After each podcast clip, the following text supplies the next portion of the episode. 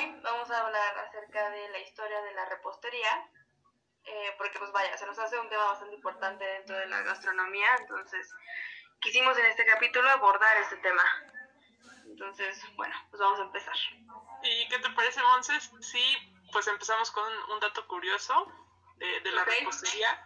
Y pues no sé si sabían que la palabra repostería viene del latín reposters, que significa restaurar o reponer, que se puede traducir como para aquellos hambrientos que vienen con el estómago vacío, vengan que yo lo restauraré.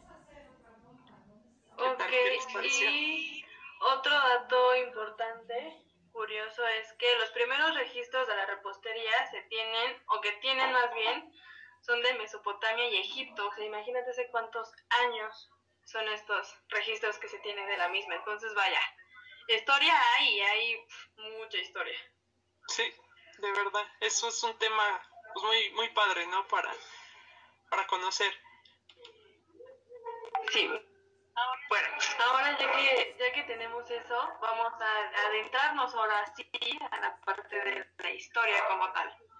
Entonces, bueno, sabemos que pues tenemos antecedentes y que el gusto por lo dulce es tan antiguo básicamente como la, el antiguo que es la humanidad, o sea, nosotros.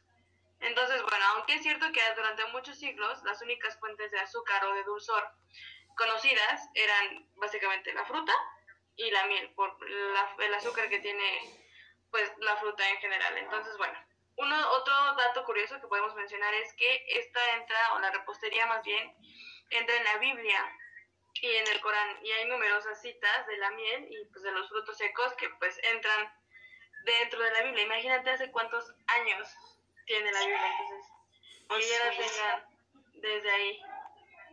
Entonces, bueno. Sí, pues como decía Monse, que los primeros registros de las recetas dulces pues vienen desde Mesopotamia y el antiguo Egipto. Eso es más o menos hace unos 7000 años atrás. Imagínense, 7000 años antes y ya hay registros. De sí, pues preparaban panes con miel y, y los espolvoreaban con ajonjolí, por ejemplo, era uno de los más famosos. Y pues también, no sé si sabían, en la antigua Grecia los nacimientos se celebraban con pasteles. Eh, pues, se elaboraban con harina, con queso y con aceite. Eso fue durante el Imperio Romano o sea, imagínense, desde hace años ya tenían como esa costumbre de hacer un pastel en una, en una fiesta, en la celebración de una fiesta. Entonces, vaya, hasta el día de hoy seguimos teniendo esa costumbre, digamos, ¿Sí? de hacerlo. Bueno, tenemos también una, una parte otra vez que, que les queremos comentar, es que el consumo de azúcar en esta época era combinado con otros endulzantes y esencias como la vainilla o canela, que para ese punto pues sabíamos que que, que existían, digamos, que ya tenían registro ese, que ya eran utilizados. Y recordamos también que el chocolate pues llegó hasta Europa hasta la conquista del Nuevo Mundo. Entonces, hasta ese punto fue como empezaron a utilizar o a implementarlo dentro de las recetas. Podríamos llamar recetas. Porque pues no era como tal, solo como que se dieron cuenta de juntando algunos ingredientes, pues vaya, funcionó. Sí, pues salían. Sí, pues también los árabes al conquistar España plantaron árboles de cítricos y almendras en Persia y esos alimentos se convirtieron como parte del intercambio comercial que tenían y pues esto los impuso en Roma y en gran parte de Europa. Entonces a través de las cruzadas, sabores del Medio Oriente como el mazapán o el nougat este, eran endulzados con miel y pues empezó a, conocer en, en Europa todos esos. Aparte también otra, otro, otro, otro punto es que durante la época de Napoleón y como consecuencia del bloqueo naval impuesto por vaya los ingleses, se empezó a obtener azúcar de la remolacha y pues desde esa fecha histórica en el mundo de los dulces. ¿Por qué? Porque a partir de ese punto se ha producido una auténtica revolución del azúcar, así como tal, porque pues entra, empiezan a, o sea, dicen que, ah, mira, de aquí consigo azúcar o salgo un poquito de, de otro dulce, entonces dices, órale, pues mira, si le pongo esto a, no sé, alguna preparación que estaban haciendo dices, oye, mira, le da un sabor diferente, ah, me gusta, ¿no? Y empiezan a implementar toda esta parte y dicen, órale, mira, sabe diferente, ¿no? Le da un toque diferente. Y qué padre, ¿no? Que, o sea, no solamente hablamos de, de, alimentos cuando hablamos de repostería, sino que hablamos de muchas cosas que hicieron en la antigüedad, por ejemplo, el intercambio.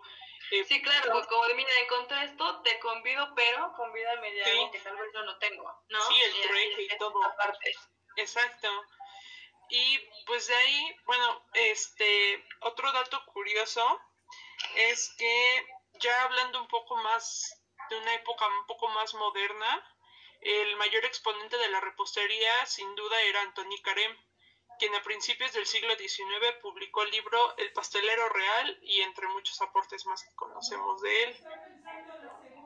Aparte de eso, o sea, es como de, ejemplo, tenemos otro dato aquí registrado que el premio del año 2010, 2017 al mejor chef repostero fue para Dominique Ansel, que este es origen francés y como todos sabemos, pues la gastronomía inicia en Francia, ¿no? Entonces es la madre de la gastronomía.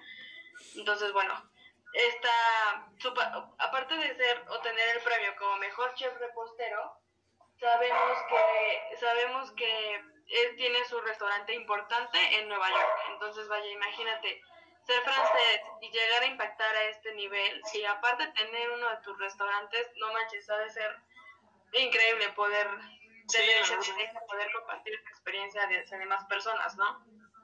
Exacto.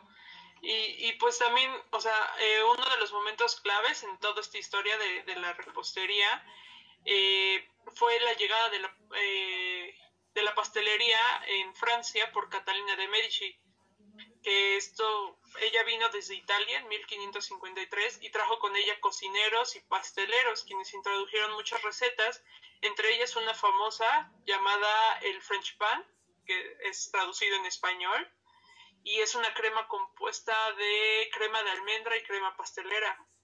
Fue, se volvió pues muy, muy famoso, ¿no? También todo esto. Sí, claro, aparte conocemos o sabemos esta parte, ¿no? Que el azúcar es muy buena, es muy rica, es muy sabrosa, pero lo que tampoco muchos sabemos y tal vez no queremos darnos cuenta de lo mismo es que pues tiene repercusiones a la salud, ¿no? Sí tal vez dices, órale, sabe bien rica y todo, pero también tiene su lado malo, ¿no? También tiene su parte de, no manches, si consumo demasiada me puede generar aparte un problema que puedo tener el resto de mi vida y tampoco queremos esa parte, ¿no? También sí, sí entra la parte de saber pues, cómo moderar a este mismo, ¿no? Poder mediarlo y todo. Y pues hoy en día aparte se calcula que un como un 70% de las personas de España deben eh, por motivo otro como eh, como reducir o controlar el consumo de azúcar. O sea, imagínate qué tanto consume azúcar España, imagínate España y México, o sea, también esta parte del mundo, no manches, el azúcar aquí es todos los días, en todas las comidas, a todas horas, entonces... Sí, entonces, hablando esto de España y, América con México y todo, eh, uno de los aportes más, más famosos fue bueno, después del descubrimiento de, América en el siglo XV, eh, pues supuso la introducción del chocolate en pequeñas cantidades, ¿no? Que se llevaron desde O sea, imagínate, azúcar más aparte de meter de chocolate, y aparte es algo que descubrieron, entonces no sabían tanto cómo mediarlo o, o, las repercusiones más bien que podía tener. Sí, pues un consumo excesivo. Pues, exactamente. Sí, Dentro de esa parte pues tenemos como diferentes, mm, o sea, una vez que entra todo esto y que ya se dan cuenta como de que, ah, mira, con esto puedo hacer esto, ¿sabes? O sea, no solo como cambiarle, como ya lo mencionamos, como las recetas base que tenían, digamos, ¿no? O sea, si ya se dan cuenta, empiezan ahí a la creación, empiezan a decir como que, ah, mira, si le pongo tantito de, no sé, este, y lo pongo ahí al sol y crece, ah, mira, ¿no? Se cuece y con la ayuda del azúcar, mira, o sea, como que empiezan a surgir cosas nuevas que igual y no creían que podrían ser posibles, digamos, a este punto. Exacto, o sea, es, es, una cosa que, bueno, no, nunca terminaríamos de hablar, ¿no? De, sobre la repostería, porque pues todo lo que hemos vivido o todo lo que ha pasado antes, pero todo lo nuevo que viene, o sea, pues es... Sí, claro, o sea, muy aparte hay, hay tendencias o sea, ya dentro de todo hay tendencias como que llegaron, hicieron ruido un ratito, desafortunadamente se fueron, pero hay tendencias que llegaron para quedarse y que se van a quedar durante un muy buen tiempo, ¿no? Sí, van a seguir. Y pues sí, ¿qué te parece si terminamos pues con algunos datos interesantes? Me parece bien. Para, eh, pues, no sé si sabían que, eh, bueno, existen millones de ingredientes usados en la repostería, pero el que más se utiliza, como pues ya decía Monse, es el azúcar, ¿no? Es, es el ingrediente principal en todo esto.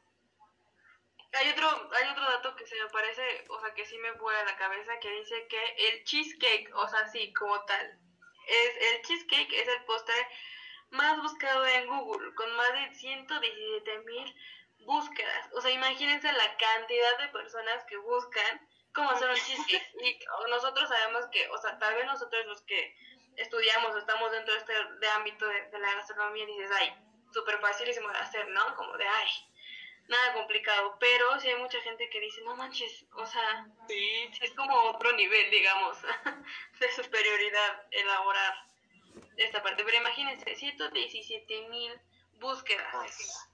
Cañón. Sí, un número. pues muchas gracias por acompañarnos en este su primer capítulo de Mesa para Dos. Esperamos que este no sea el último que, les haya gustado mucho, que ya hayan aprendido un poco más de la repostería, si es que no sabían. Muchas gracias. Y esto fue Mesa para Dos.